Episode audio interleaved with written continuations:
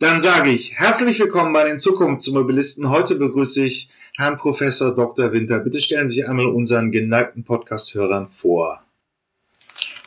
Ja, hallo, ich bin Martin Winter. Ich arbeite seit 30 Jahren auf dem Gebiet der Batterien, insbesondere Lithium-Ionen-Batterien. Ich habe in Deutschland studiert, auch in Münster und dann über Stationen in Österreich und auch in der Schweiz bin ich dann hier nach Münster zurückgekommen. Bin jetzt seit zwölf Jahren hier in Münster und leite unter anderem hier das Lead-Batterieforschungszentrum der Universität Münster und das Helmholtz-Institut Münster, was eine Außenstelle des Forschungszentrums Jülich ist. Das heißt, Sie sind der Mann, der uns die Batterien ins Elektroauto bringt. Also es ist, wenn überhaupt, ein Team hier. Ja. Und dieses, Team hier in Münster, wir sind ja, wir sind ja über 200 äh, Wissenschaftlerinnen und Wissenschaftler hier mit der entsprechenden administrativen Unterstützung. Wir versuchen unseren Beitrag zu leisten, dass das Auto der Zukunft auch elektrisch fährt. Vielleicht dann nochmal die Frage, es ist ja, Sie begleiten das Feld ja schon sehr lange und äh, den geschichtlichen Abriss. Ähm, wo fangen wir an? Schon im Ersten Weltkrieg gab es ja mehr Elektroautos als Verbrenner in den USA. Erst so in den 1920 Jahren hat der Verbrenner gewonnen. Ähm, dann passierte lange eigentlich nichts an der Batteriefront. Ähm, die Lithium-Ionen-Batterie Ende der 80er Jahre von Sony entwickelt worden, ist das richtig? Und jetzt haben wir seit 2019 oder seit 2009 immer leistungsstärkere Lithium-Ionen-Batterien in, in den Autos. Wie ist es gekommen? Warum hat der Verbrenner so lange gesiegt? Und was ist jetzt in den letzten, ja, vielleicht 10, 15 Jahren anders? Das sind viele Aspekte, die da sind. Also das eine ist das Geschichtliche. Wenn wir jetzt die wiederaufladbaren Batteriesysteme ja. anschauen, dann ist es so, dass lange Zeit der Bleiakku wirklich das einzige System war. Um circa 1900 kam dann auch der Nickel-Cadmium-Akku dazu und später dann auch dann wieder aufladbare Systeme, wie zum Beispiel die Natrium-Schwefel-Systeme. Das ist dann so in den 60er, 70er Jahren des letzten Jahrhunderts gewesen.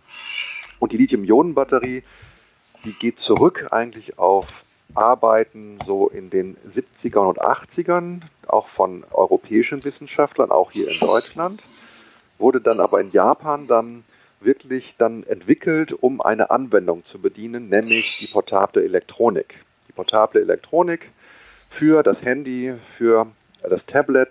Und man hat dort eben eine unabhängige Energiequelle gesucht, stromunabhängig, also leitungsunabhängige Energiequelle gesucht, die dann auch über längere Zeit zum Beispiel ein Camcorder oder ein Mobiltelefon dann nachher speist. Und damals wurde die Elektronik zum großen Teil in Japan entwickelt. Und da gab es eine Firma Asahi, Asahi Kasei, das ist eine Chemiefirma, ein großer Chemiegigant, die also da sehr stark vorne war und auch eine Elektronikfirma, die hieß Sony, die das in ihre Elektronikprodukte eingebaut hat. Also Alcassay ist jetzt auch gerade einer von den drei Nobelpreisträgern äh, von dieser Firma, dann nachher dann kommt ja von dort. Und man muss einfach sagen, dass die Lithium-Ionen-Batterie am Anfang eben stark auf die Elektronik dann zugeschnitten war. Später hat man sie dann für Leistung starke Anwendungen, wie zum Beispiel Akkuwerkzeuge auch, also den Rippenschrauber, äh, dann dann und Bohrer nachher dann ähm, fertig gemacht, also nutzbar gemacht. Und die Kombination von Hochenergie und Hochleistung, die ja für das Auto ganz wichtig ist, dass man beschleunigen kann, aber auch eine bestimmte Kilometerreichweite hat, die ist dann nachher dann 2005, 2006 dann gelungen. Und seitdem geht es eigentlich wirklich nur bergauf mit allen Kenndaten der Lithium-Ionen-Batterie, die ja sind Leistung, Energieinhalt, Lebensdauer, Sicherheit, die müssen alle ziemlich hoch sein, also so hoch wie es geht. Und äh, natürlich die Kosten sind entsprechend auch gesunken. Also man muss schon sagen, dass die Lithium-Ionen-Batterie sich evolutionär wirklich zu dem entwickelt hat, was sie heute ist, nämlich eine Alternative für den Fahrzeugantrieb. Also würden Sie aus einer Sicht eines Spitzenforschers den technischen Durchbruch in den, den Nullerjahren sehen? Also den technischen Durchbruch sehe ich so zwischen 2000 und 2005 als die ersten Firmen überlegt haben, wie kann man das, was so gut im Mobiltelefon ja. und im Laptopcomputer funktioniert, dann eben auch aufskalieren, dass größere Antriebssysteme dann nachher zum Einsatz kommen. Und äh, ich denke mal so, dass die Technologieentwicklung sehr stark eben dann von 2000 bis 2010 stattgefunden hat, was die Zellchemie betrifft, aber dass die Produktionsforschung, also insbesondere das sehr schnelle und ähm, sehr ähm, großskalige Produzieren von Batteriezellen, dass das eben erst 2010 begonnen hat. Also wenn Sie bis 2010 war es wirklich schwer, große Batteriezellen, wie sie im Auto verwendet werden, also wirklich mit etlichen Amperestunden und nicht nur Milliamperestunden, äh, zu bekommen. Aber heute ist es so, dass das Stand der Technik ist, dass Sie da viele Anwender, äh, Anbieter haben, gerade auch aus Fernostasien. Deswegen, da gibt es schon mehrere Schritte. Das eine ja. ist der chemische Schritt, der war vor 2010 in großen Teilen und dann der Produktionsschritt, der war nach 2010. Ähm, um, um, das ist ja im Prinzip jetzt sogar auch für Autokäufer relevant. Ähm, wir haben jetzt so mal den Modelljahrgängen 2018 40.000 Euro für eine 60 Kilowatt Batterie mit einer Reichweite um die 400 Kilometer. Wenn ich da 2012, 13 zurück in, in, in, in den Modelljahrgängen waren es deutlich höhere Preise für 120 bis 150 Kilometer. Der große Durchbruch, ähm, den, wir, den ich auf dem Angebot wahrnehme, wo, wo erklärte sich? Also ist es einfach eine normale äh, Überführung in eine, in, in eine Großserienfertigung? Sind es ähm, Erfolge von den Produktionsingenieuren, das wirklich diese technischen Durchbrüche in fertiges Serienprodukt ähm, zu gießen? Ähm, die Erfolge sind wohl unbestritten. Ich habe sie eben versucht zu skizzieren. Im Angebot, es gibt immer mehr Batterie für immer weniger Geld. Aber warum hat das funkt warum hat das funktioniert oder was war der große Mechanismus dahinter? Also was wirklich grundsätzlich dahinter steht, ist, dass die Lithium-Ionen-Technologie nicht eine einzige Chemie ist, sondern eine Familie von chemischen Verbindungen. Und diese chemischen Verbindungen kann man evolutionär weiterentwickeln, sodass sie dann nachher rein aus chemischer Seite gesehen einfach deutlich mehr Spannung und auch deutlich mehr Kapazität bringen, als das mit den entsprechenden Vorgängertechnologien, auch Lithium-Ionen, der Fall war. Also da gab es immer entsprechende Schritte. Zum Beispiel ist es so, dass jetzt die äh, Batterien von heute, die enthalten deutlich mehr Nickel als die Batterien von gestern. Nickel bietet aber mehr Kapazität, also ein höherer Nickelanteil liefert mehr Kapazität für die Zelle. Das ist der eine Vorteil. Das zweite ist, die Zellen werden auch immer dichter gepackt. Also man schafft es immer mehr Material auf einem bestimmten Bauraum zu bekommen, sodass die Zellen also dann gar nicht größer werden, ähm, aber trotzdem die Energieinhalte steigen. Und das Dritte muss man auch sagen, dass wir insgesamt, wenn man so die ersten Batterien anschaut, so die Komplettbatterien, dass wir also auch die Batteriesysteme mit viel weniger Inaktivmaterialien, wie zum Beispiel dann Gehäuse und ähnliches, ver verarbeiten, als das am Anfang der Fall war. Auf gut Deutsch, wir verwenden also weniger Ballast und immer mehr Energieinhalt. Und diese drei Sachen zusammen, also einmal bessere Chemie, das zweite Mal die Chemien dichter packen und das dritte auf Inaktivmaterialien verzichten, die extra Volumen und extra Gewicht schaffen. Die drei Sachen zusammen haben dann nachher auch zu den entsprechenden Fortschritten geführt. Jetzt frage ich nochmal aus der Perspektive eines Autokäufers, praktisch jemand, der in dieses Innovationsthema der Elektromobilität einsteigt. Äh, kann man erwarten, dass sich diese technische Entwicklung noch weiter fortschreitet, dass wir 2025 meinetwegen für 20.000 Euro eine Batterie von, von 100 kW sehen? Macht es eigentlich noch Sinn, immer größere Batterien zu bauen? Und also kann man jetzt, sagen wir mal, über die nächsten fünf, sechs Jahre eine Prognose abstellen, wie sich diese, diese technische Entwicklung noch weiter äh, äh, fortentwickeln wird? Also da gibt es unterschiedliche Ansatzpunkte dafür. Das eine ist der Ansatzpunkt des Automobilherstellers. Der Automobilhersteller geht natürlich zum Zellhersteller hin und sagt dann, die Batteriezellen, die der Zukunft, die müssen billiger sein als von heute und besser sein als die von heute. Der Zellhersteller wird natürlich versuchen, diese Wünsche in irgendeiner Form zu erfüllen, weil das ist ja sein Kunde und äh, will ja dort die Produkte nachher dann auch dahin liefern, das ist sein Geschäft. Gleichzeitig muss er aber auch mit den Materialherstellern, die also die Chemie dafür liefern, auch damit klarkommen, dass die dann nachher nicht sagen, ja, tut mir leid, äh, die Rohmaterialkosten sind so stark gestiegen, wir können das an der Stelle nicht entsprechend halten. Das heißt also, die Kostenschiene ist von den Automobilherstellern ganz klar, sagen die, dass wir in Zukunft komplett Batteriesysteme unter 150, vielleicht sogar unter 100 Euro pro Kilowattstunde haben. Komplette Batteriesysteme inklusive Kühlung und ähnliches. Die Zellhersteller gehen das Ganze naturgemäß ja viel konservativer an, weil die eben an der Stelle dann als Puffer dienen müssen, wenn die Materialhersteller nicht die entsprechenden äh, Materialkosten dann nachher dann auch dann liefern können, also beziehungsweise halten können. Dass die Energieinhalte von Batterien immer größer werden, das halte ich für normal, weil wir immer noch nicht an der, am Plafond angekommen sind. Die Lithium-Ionen-Batterie hat immer noch Möglichkeiten. Es gibt immer noch Zellchemien, die nach dem Lithium-Ionen-Prinzip funktionieren, die höhere Energieinhalte liefern können. Deswegen bis 2025 wird es so sein, dass dort auch dann höhere Energieinhalte da sind. Wie die Kosten sich entwickeln, mag ich nicht voraussagen, weil auf der einen Seite haben wir Skaleneffekte, weil wir eben, wenn wir mehr produzieren, auch günstiger produzieren können. Auf der anderen Seite haben wir Skaleneffekte auch bei den Rohmaterialien. Das heißt, es wird immer mehr bei den Rohmaterialien nachgefragt und dann wird man sehen, ob die Rohmaterialpreise danach erhalten oder steigen.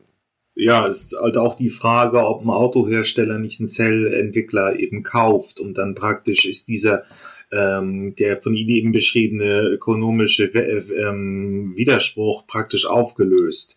Ähm, also da haben Sie schon was sehr Wichtiges gesagt. Es gibt immer mehr Zellhersteller, die kaufen auch Chemiehersteller. Ja. Beziehungsweise entwickeln die Chemie selber, weil die Chemie eben sehr teuer ist. Gerade die Pluspolelektrode, die Kathode, da gibt es sehr viele Zellhersteller, die die inzwischen auch machen. Und es gibt auch immer mehr Autohersteller, die wollen die Batteriezelle besser verstehen und die gehen bis in die Chemie in die Tiefe.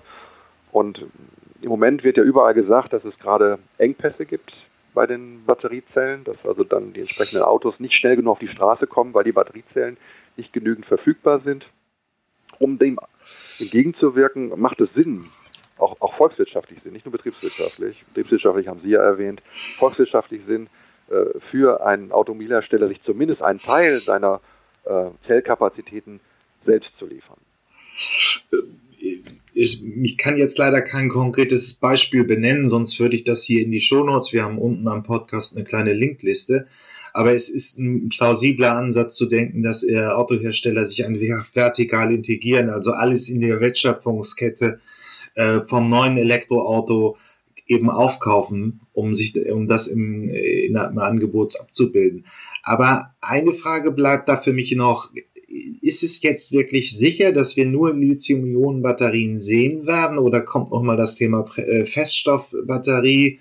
Ähm, 2012 war mal, ich glaube, Lithium-Wolfram mein Thema. Lithium-Luft war auch ein großes Thema. War auch mal ein Thema. Ähm, Lithium-Schwefel. Äh, Schwefel. Ähm, es kam immer mal in den, den zehn Jahren sind es ja auch schon, die ich jetzt verfolge, das Thema immer noch mal eine Technologie, äh, wo äh, es in eine andere Richtung gehen könnte. Also ich glaube, dass wir jetzt im Moment haben wir so circa 10 bis 15 Batteriesysteme, die wir für unterschiedliche Anwendungen verwenden. Lithium-Ionen ist sicherlich das, das System im Moment, was wir am universellsten einsetzen können. Das ist in der portablen Elektronik drin, es ist in den Akkuschraubern drin, es ist in den Fahrzeugen drin, es soll auch in Stationärspeichern für das Zwischenspeichern zum Beispiel von erneuerbaren Energien dann nachher verwendet werden. Also Lithium-Ionen ist sicher am universellsten, es gibt aber ganz viele Parallelsysteme. Das glaube ich auch in der Zukunft. Also ich glaube, dass wenn wir ein neues System haben werden und eine Feststoffbatterie ist so ein potenzieller Kandidat, vielleicht einer der aussichtsreichsten im Moment auch, muss man ganz klar sagen, dann wird die zusätzlich zur Lithium-Ionen-Batterie da sein und möglicherweise die Lithium-Ionen-Batterie in der einen oder anderen Anwendung auch dann konkurrenzieren. Aber dass die Lithium-Ionen-Batterie im Prinzip dann fertig ist und komplett von etwas Neuem übernommen wird, das sehe ich zumindest für die nächsten zehn, nächste Woche sogar 20 Jahre, würde ich sagen, 20 Jahre nicht. Die Lithium-Ionen-Technologie ist da, die ist gut, die kann besser werden. Andere Technologien sind hochinteressant, äh, möglicherweise auch von der Performance besser, Teilweise wird ja auch ähm, angegeben, dass man alternative Technologien entwickelt, um von bestimmten Rohstoffen unabhängiger zu werden, weil Lithium-Ionen-Batterien eben Lithium verwenden, auch Kobalt verwenden und das ist in anderen Batterien dann oft nicht der Fall. Aber wovor ich da warne, ist, etwas, was gut funktioniert und noch besser funktionieren wird, wofür wir fix ausgehen, äh, einfach abzuschreiben für die Zukunft für etwas, was wir noch gar nicht haben.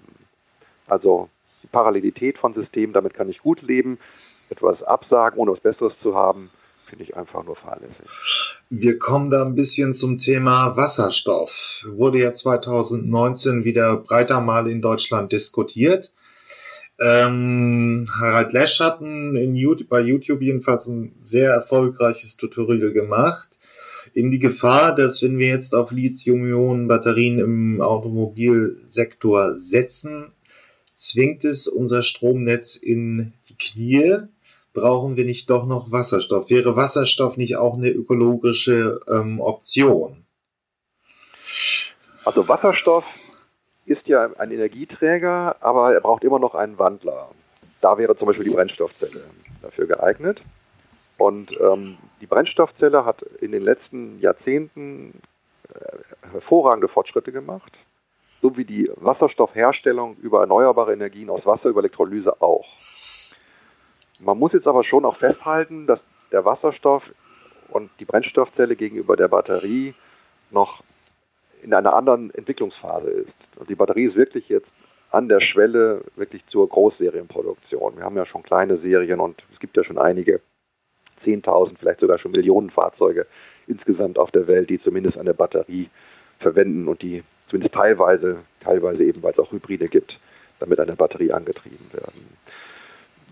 Viele Automobilhersteller in Deutschland sagen mir auf der technischen Ebene, wir sind an der Brennstoffzelle auch dran, weil wir glauben, dass gerade wenn die Fahrzeuge größer werden, eine Brennstoffzelle dann helfen kann, weil die Batterien eben dann, um größere Fahrzeuge anzutreiben, auch dann eine bestimmte Größe erreichen, die sie nachher dann unpraktisch machen. Aber sie sagen auch, wenn wir 2030 dann die Brennstoffzelle im Fahrzeug haben, sind wir gut gewesen. Also es ist nicht dass jetzt dann die Brennstoffzelle schon serienfertig ist. Und insbesondere nicht serienfertig zu einem Preis, der verdaubar ist. Das darf man nicht vergessen, dass eine Brennstoffzelle im Moment deutlich teurer ist als eine Batterie. Also wir reden da mindestens über den Faktor 2. Das heißt also, Wasserstoff ja, Brennstoffzelle auch ja. Übrigens brauchen Brennstoffzellenfahrzeuge eben auch eine Batterie. Das äh, funktioniert uns nicht so gut äh, ohne Batterie. Aber man muss eben auch dann nachher die Technologiereife richtig einordnen und die Brennstoffzelle ist eben noch nicht so weit. Das heißt, es ist ein super Forschungsthema, da kann man jetzt auch einiges noch machen.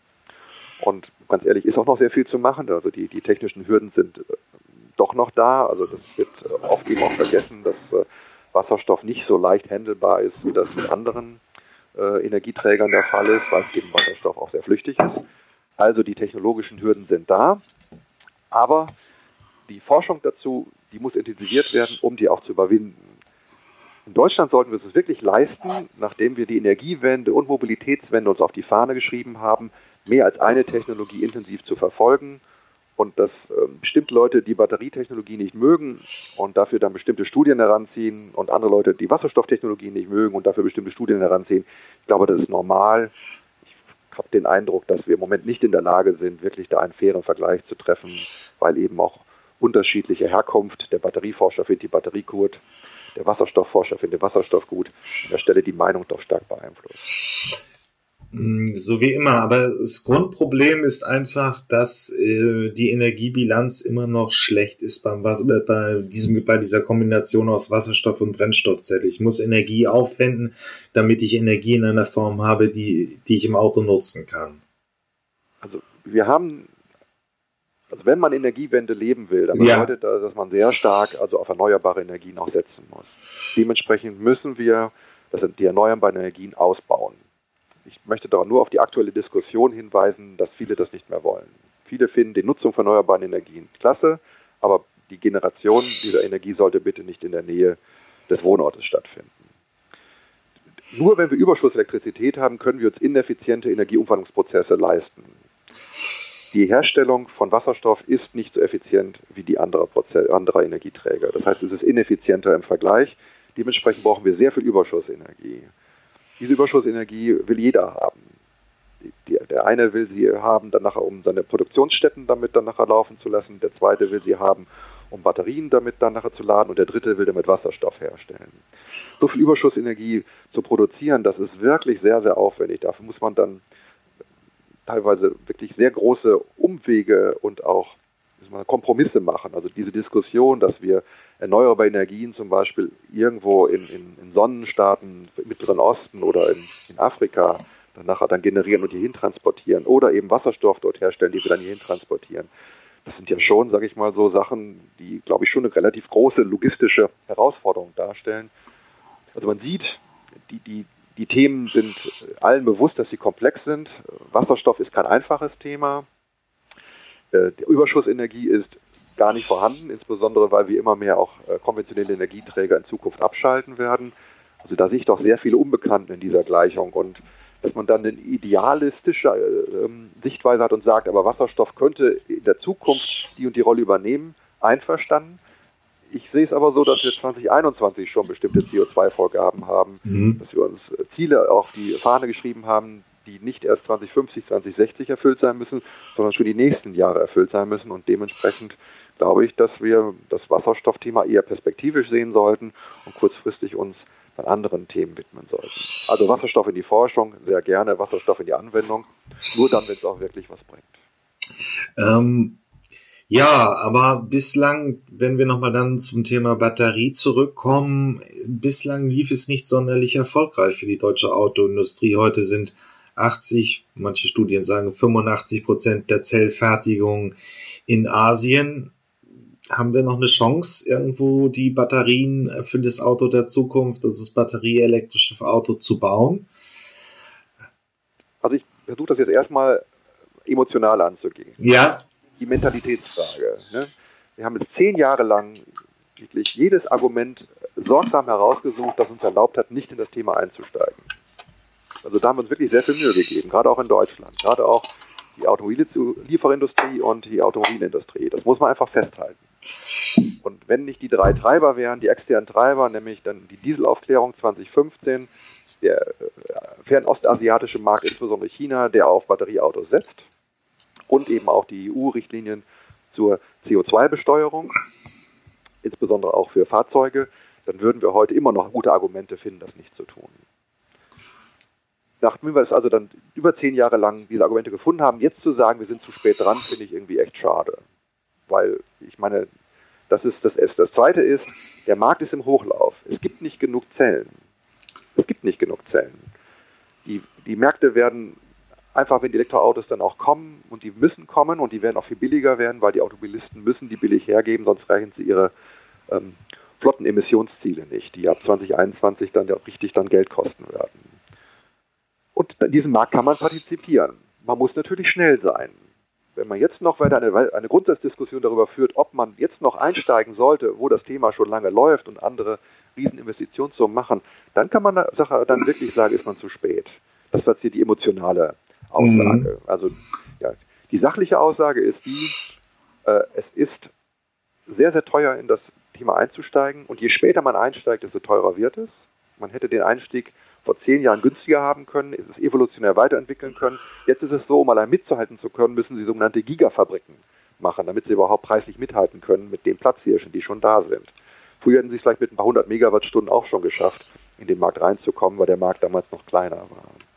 Also betriebswirtschaftlich ist das schon eine richtige Aufgabe und man wird auch über Jahre hinweg möglicherweise nicht nur keine Gewinne machen, sondern sogar auf was zuschießen müssen.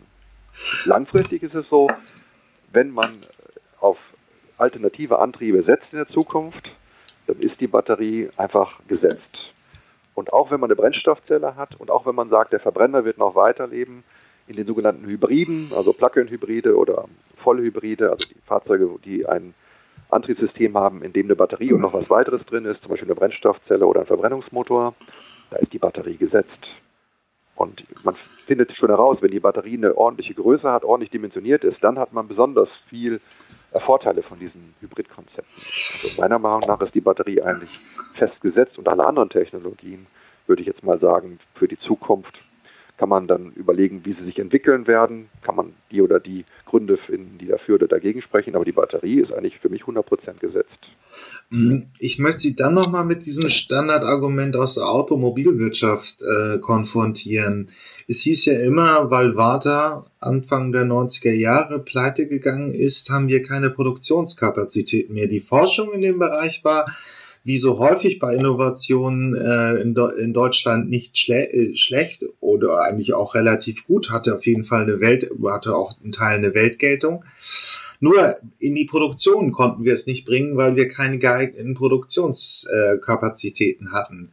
Ist das Problem heute immer noch so da, dass wir in Deutschland wirklich niemanden haben, der das fertig verbauen kann? Oder ist es besser geworden? Oder ist es aber auch immer noch ein Punkt, wo es schwierig ist?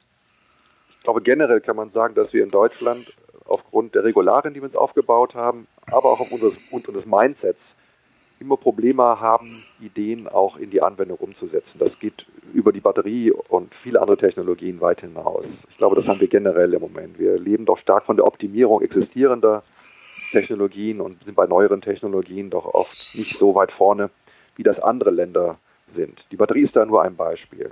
Jetzt sieht man in Deutschland, gibt es Hersteller, die sich in Osten Deutschlands ansiedeln. Meine, die Namen muss ich nicht alle nennen. Mhm. Äh, aber das ist bekannt. Also man kann in Deutschland durchaus etwas aufbauen. Und ich sag mal so, da gibt es Firmen, die hier Ambitionen haben, eine Produktion für Fahrzeuge in einem Jahr aufzubauen, wo in Deutschland jeder sagen würde, das wird niemals klappen, weil wir sind ja gewohnt, dass das Ganze mehrere Jahre dauert. Also da ist schon ein Mindset auch dann unterschiedlich von Leuten, die von außerhalb kommen und von Leuten, die in Deutschland sind. Insgesamt muss man sagen, dass wir jetzt, wenn wir daraus lernen wollen und nicht sagen, okay, im Prinzip können wir jetzt eigentlich nur noch dann nachher schauen, wie Deutschland da niedergeht, weil bei neuen Technologien sind wir nicht mehr dabei, weil wir es nicht mehr umgesetzt kriegen. Batterie ist nur eine davon. Muss man eigentlich sagen, da müssen wir gegenhalten. Sie kennen ja vielleicht die Forschungsfertigung Batteriezelle, Forschungsfabrik, die hier in Münster angesiedelt mhm. werden soll. Die hat ja genau dieses zum Ziel. Die hat ja genau dieses Ziel. Die soll also dann Wege finden, Ideen, die in Deutschland existieren, anwendungstransferfertig zu machen also so ein Transferzentrum einzurichten. Ich finde, dass gut, man weiß nicht, ob das jetzt nachher dann gut funktionieren wird oder nicht gut funktionieren wird. Aber allein schon dieses mal zu wagen, dass man sagt, wir wollen die Lücke schließen, wir wollen das, was wir im Moment als Schwachstelle erkannt haben, eben Anwendung, also Transfer in die Anwendung, das haben wir als Schwachstelle erkannt, das wollen wir also dann eliminieren oder diese Lücke wollen wir schließen, dass man das angeht. Das finde ich mutig und gut und das müssen wir bei anderen Technologien auch. Ähm, ja, es ist, dann bleibt dann vielleicht noch mal so eine Investitionsfrage übrig. Ähm, wie viel müsste man jetzt so, äh, wenn man Manager eines deutschen Autoherstellers ist, in die Fertigung stecken, damit man wirklich eine, eine Batterie in Deutschland hat? Vielleicht ein Hintergrund dazu. 30 Prozent der Wertschöpfung beim batterieelektrischen Fahrzeug sind ja die Batterie, so ungefähr. Ähm, die Zahl ist nicht ganz äh, validierbar, aber es ist richtig, die Batterie ist das technisch anspruchsvolle beim, beim Elektroauto. Der Rest ist eigentlich äh, in der Großserie kaufbar, ist nicht sonderlich aufregend.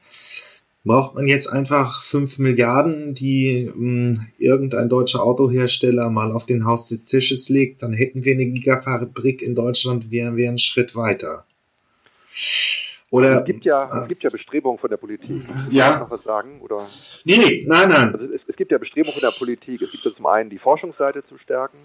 Also die Forschungsfertigung ist ja nur ein, einer von vielen Bausteinen im sogenannten Dachkonzept des Bundesministeriums für Bildung und Forschung. Und da gibt es ja beim Wirtschaftsministerium noch die Idee, auch dann entsprechende Produktionsstellen in Deutschland aufzubauen. Eine ist ja im Südwesten Deutschlands da äh, geplant, zusammen mit Frankreich, und eine weitere soll ja dann nachher dann äh, dann auch ähm, noch weitere Partner in Deutschland mit einbinden. Also da wird, da wird ja schon was gemacht und da wird auch Staatsgeld in die Hand genommen. Jetzt ist immer die Frage, wie viel Geld ist eine Milliarde oder fünf Milliarden? Sie kennen ja das Dieselprivileg, ne? das kennen Sie ja auch. Ja. Das heißt, äh, ungefähr neun Milliarden jedes Jahr ähm, wird äh, der Dieseltreibstoff weniger besteuert als der Benziner. Also einfach so, der, da gibt es eine deutlich geringere Steuer drauf.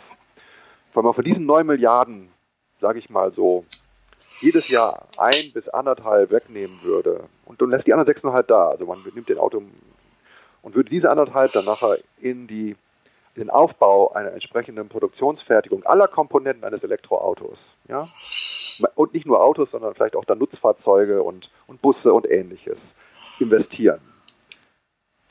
Das wäre viel. Das wäre viel mehr, als wir bisher jemals gemacht haben. Also von jedes Jahr von diesen 9 Milliarden oder 8,9 bis 9 Milliarden, die sind ein bis anderthalb Milliarden dann dort wegnehmen und woanders investieren. Das würde so viel aufbauen hier an der Stelle. Die Frage ist, ist das durchsetzbar, wenn der Dieselfahrer auf einmal dann 5 oder 6 Cent mehr für seinen äh, entsprechenden Kraftstoff dann nachher bezahlen muss. Aber genau das sind eigentlich Überlegungen, die man angehen muss. Deswegen, also was ist eine Milliarde? Eine Milliarde ist ein Neuntel des Dieselprivilegs. Mehr ist das gar nicht. Man könnte also schon relativ weit kommen mit 10 Prozent von dem, was wir heute für den Diesel ausgeben. Ja, wenn Sie jetzt mal in die Batterieforschung nicht ein paar 10 Millionen pro Jahr reinstecken, oder jetzt im Moment ja. ist gerade gestiegen, vielleicht 100 Millionen pro Jahr, auf einmal 500 Millionen reinstecken und die anderen 500 Millionen noch in die Brennstoffzelle pro Jahr. Und ich sage Ihnen, die Ergebnisse aber auch die Produktionsfortschritte, die werden da sein. Mit, mit einem entsprechenden Plan natürlich. Das Geld muss nicht einfach nur reingeschossen werden. Aber mit einem entsprechenden Plan wird das da sein. Die Frage ist, will das jemand? Das ist eine ganz andere Frage. Da, Aber die Frage müssen Sie nicht mir stellen. Äh, da möchte ich mal einen anderen Punkt reinbringen und auch, ähm, das ist ja jetzt heute nicht mehr so abgehoben. Also Bosch hat, ich glaube auch schon 18, also 2018 verkündet, dass die Entwicklung an Batterieaggregaten eingestellt wird. Und damit ist das Thema einfach durch. Also ähm, wir, wir reden ja hier nicht über eine wilde Zukunftsprojektion ähm, über den Markt in 2040, sondern über die Frage, dass Bosch es eingestellt hat. Ähm, Volvo ist jetzt laut Strategie des Herstellers auch schon ähm, ein reiner Elektroautohersteller. Die umfassen allerdings auch Hybride dazu. Also es ist natürlich auch schon in der Autoindustrie einfach angekommen und wir investieren immer noch weiter eben diese Summen in den Diesel, obwohl die äh, Forschungsseite aufgehört hat, daran aktiv zu arbeiten. Mir wurde gesagt, ich habe es nur von Hören sagen, ich hm. bin kein Verbrennungsmotorforscher. Die, Verbrennungs, die Leute, die an Verbrennungsmotoren forschen, tun viel, viel mehr, als die an Batterien arbeiten. Es gibt also immer noch viel mehr Leute, die dort äh, auf diesen Themen arbeiten in Deutschland. Die haben mir gesagt, dass sie seit 2016 wird kein einziger Teststand mehr verkauft für das äh, Testen von Verbrennungsmotoren. Ja. Also die Forschung dort ist eigentlich an der Stelle fertig. Zumindest zum jetzigen Zeitpunkt, muss man einfach ganz klar sagen. Also jetzt schaut alles danach aus, dass ähm, die Zukunft äh, Verbrennungsmotor freier wird, sag ich mal so. Frei will ich jetzt gar nicht sagen, weil bestimmte Ansätze, also bestimmte Anwendungen tut sich die Batterie ja auch schon schwer und die Brennstoffzelle ist noch nicht so weit. Ja. Aber man muss ganz klar sagen, ähm, das passt nicht so zusammen, ne? dass wir auf der ja. einen Seite eine Zukunft im Verbrennungsmotor planen, wo einige sagen, der wird noch 20, 25 Jahre lang fahren aber gleichzeitig gesagt wird, aber wir fahren mit Technologie, die also dann nicht mehr verbessert wird, weil wir entsprechende Forschung komplett zurückgefahren haben. Das passt nicht zusammen. Aber es ist ja eine nur von vielen Ungereimtheiten bei dem ganzen Thema. Also, aber gut, dass Ihnen das aufgefallen ist. Ja. Ähm, nur eine andere Frage und das ist eine Frage an Hochschullehrer. Ähm, Professor Dück war hier am Anfang dieser Podcast-Reihe und er schätzte irgendwo so, dass 10.000 deutsche Batterieforscher fehlen. Haben wir nicht den Nachwuchs, den wir für dieses Zukunftsthema brauchen? Ähm, oder haben wir falsch ausgebildeten Nachwuchs? Wie schwierig ist es wirklich für einen Maschinenbauer, der jetzt mal ähm, zehn Jahre äh, Verbrennung, sagen wir mal zehn Jahre Verbrennungsmotoren gearbeitet hat, in diese Batteriesystematik reinzukommen? Also es ist sicherlich so, dass dort die, die, die, das Grundlagenwissen für jemanden, der auf Verbrennungsmotoren arbeitet, als auch der auf Batterien arbeitet, da gibt es immense Unterschiede. Und ähm, das ist also nicht mit so einem, mit einem, kleinen Abendkurs oder mit einem kleinen, wie soll man sagen, äh, Nachhilfe dann nachher dann äh, fertig. Das ist sicherlich so. Wir haben das Thema vor circa zehn Jahren aufgebracht, haben gesagt, wenn die Elektromobilität kommt, dann müssen wir jedes Jahr 200 neue Studienplätze schaffen, damit wir überhaupt dann nachher die entsprechenden, das über fünf Jahre, damit wir überhaupt die entsprechenden Leute ausbilden. Und ähm, das hätte Gold Geld gekostet. Das Geld wollte damals niemand in die Hand, niemand in die Hand nehmen. Es gibt jetzt äh, einige große Lehrstühle in Deutschland, die Leute ausbilden. Also ich bin mir sicher, in Chemie ist Münster so mit der größte hier mhm. bei uns. Und ähm, also Lehr einzelne Lehrstühle. Ne? Und dann gibt es noch in Aachen den Herrn Dirk Uwe Sauer, der macht auch sehr, sehr, ähm, der hat auch sehr viele ausgebildete Leute. Da werden jetzt vielleicht jedes Jahr so 20, 30, 35, 40 Leute fertig. Und das ist dann schon, das sind dann schon die großen äh, Lehrstühle. Also Sie haben absolut recht, dass uns da auch dann die entsprechenden Leute fehlen. Aber auch da müsste man ja einen Plan ansetzen. Man müsste jetzt also sagen dann, okay, wir fangen jetzt wieder spät an, aber wir werden neue, in neue Studienplätze investieren. Wir haben zum Beispiel hier mit unserer Landesregierung dann jetzt auch dann äh, dann äh, vereinbart und das muss ich sagen ging recht gut. Also da, das Bewusstsein war dort da, dass wir das machen müssen, hier eine eigene Forschungsschule aufzubauen. Wir bauen da auch eine Graduiertenschule auf, also zusätzliche ähm, Ausbildungsplätze für 45 Chemiker. und Materialwissenschaftler und Zelltechnologen. Also vom Material bis zur Zelle. Und das kostet richtig Geld. Ne? Also wenn wir das dann aufstellen hier, das sind 10 Millionen Euro. Und das ist nur für 45 dann nachher, dann, die dann in drei Jahren hochskaliert werden. Fangen wir mit 15, dann 30, dann 45. Das ist eben eine Ausbildung, kostet entsprechend Geld und ähm, wir machen etwas, da müsste man nachlegen, ja. Ähm, und wie viel müsste man nachlegen? Also wenn man ähm, die, die Anforderungen der Industrie so, ähm, so planerisch erfassen würde? Also, also müssen, jedes, müssen jedes Jahr mindestens 1000 Absolventen fertig werden auf dem Gebiet. Und das kann man natürlich jetzt nicht einfach so äh, von 0 auf 100 fahren. Das ja. heißt, wir müssen vielleicht 200 im ersten Jahr schaffen, dann weitere 200 im nächsten Jahr. Die brauchen ja auch drei oder vier Jahre, bis die dann entsprechend ausgebildet sind.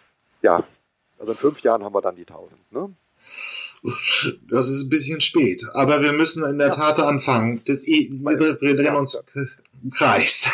Also wir müssen ja auch dann die entsprechenden Lehrer finden. Also es ist jetzt ja nicht so, dass jetzt, also es gibt kaum Lehrstühle, die eingerichtet werden für das Thema. Die Universitäten selber äh, richten kaum Lehrstühle zu dem Thema ein. Also es sind so die außeruniversitären Forschungseinrichtungen, haben da einiges aufgebaut. Fraunhofer, Helmholtz macht da wirklich viel.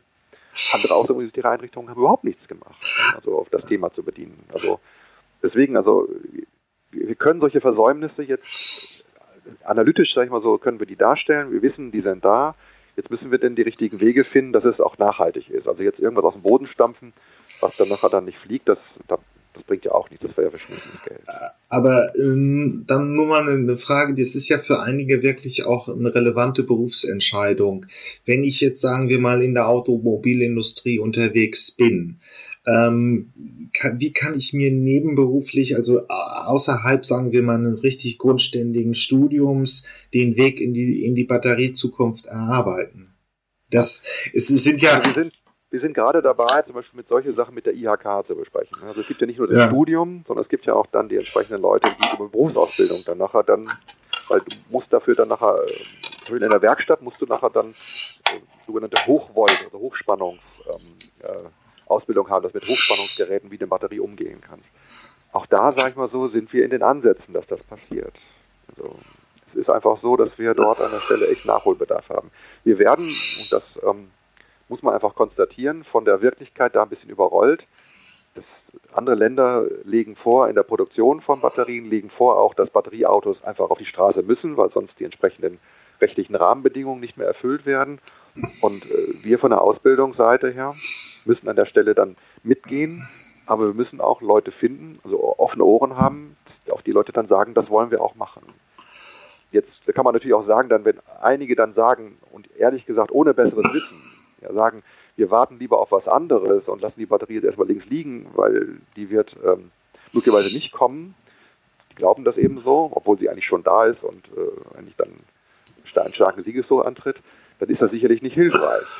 Ja, aber das ist eben die Wirklichkeit heute. Wir haben eben eine Welt, in der viele Meinungen nachher dann gelten und äh, nicht immer nur die eigene dann nachher als richtig erachtet wird das ist eine Vielstimmigkeit, die es immer gibt. Aber ähm, gibt es auch postgraduale Möglichkeiten, in das Batteriethema einzusteigen? Also ähm, Aufbaustudiengänge, Masterstudiengänge? Also im Moment, sage ich mal so, ist, ist, mir das nicht bewusst. Ähm, wir müssen ganz klar das Thema Ausbildung stärker angehen. Und das wird ein, ein Teil dessen sein. Ja. Aber es gibt es im Moment meiner Meinung, also meines Wissens sage ich mal so, äh, gibt es das nicht. Sie, haben, Sie können immer wieder irgendwelche Kurse machen mit irgendwelchen Zertifikaten, aber mit einem universitären Abschluss ist mir das im Moment nicht bewusst, dass es das gibt. Schade. Eigentlich eine. Genau, es ist, es ist schade. Ja, ähm, ähm, ja, was möchten Sie uns noch, das, das Schlusswort hat hier immer der Interviewpartner, was möchten Sie uns noch auf dem Weg in die Zukunftsmobilität mitgeben? Die Zukunftsmobilität. Und Zukunftsmobilität, also, das, also die eine Botschaft konnte ich schon mal loswerden. Ich glaube, dass die Batterien ein wichtiger Player sein wird. Die Leute, die sagen, dass nur die Batterie kommen wird, ich glaube, das ist nicht richtig. Ich glaube, dass es auch weitere Technologien geben wird. Und das gleiche gilt für die Lithium-Ionen-Technologie. Die Lithium-Ionen-Technologie wird die dominante Technologie für Elektromobilität, Zukunftsmobilität der Zukunft sein, aber möglicherweise nicht die, die, die alleinige, Stichwort äh, Feststoffbatterien oder Alternativen. Ich glaube, dass wir in Deutschland ein Mindset brauchen, um Zukunftsmobilität auch zu leben, weil im Moment habe ich das Gefühl, dass alle Leute extrem gute Argumente finden, warum Zukunftsmobilität nicht gehen kann in Deutschland. Und wir müssen einfach auch sagen, dass wir in Deutschland im weltweiten Wettbewerb stehen. Und im weltweiten Wettbewerb heißt auch, dass wir mit der Zeit gehen müssen. Und wir können nicht, ganz ehrlich, in der Zeit der 80er und 90er Jahre verbleiben, beim Thema Mobilität, eine gewisse Sentimentalität für diese Jahre danach entwickeln, während andere schon die Mobilität jenseits 2030, 2040 und 2050 denken. Das Perspektivische, das Visionäre, das muss wieder Teil unseres Mindsets werden. Das muss vielleicht auch dann, wie man so schön sagt, dann nachher in unsere, unsere Gene übergehen. Denn nur mit diesen offenen Köpfen, die also auch an die Zukunft denken, die die Zukunft dann nachher auch dann nachher nicht nur vorplanen, sondern auch dann nachher dann als ein Bild, vielleicht so als ein Gemälde, also so ein bisschen wie Kunst entwerfen. Mit solchen Leuten werden wir die Zukunft bestehen. Und ähm, das ist mir schon sehr wichtig, dass wir solche Leute dann auch entsprechend ausbilden, mit, dem, mit der Einschränkung, die wir gerade getroffen haben, dass wir dort gerade am Anfang sind. Ja, wollen wir hoffen. Ich will meinen Beitrag hier leisten in dieser Podcast-Reihe. Vielen Dank, Herr Professor Winter.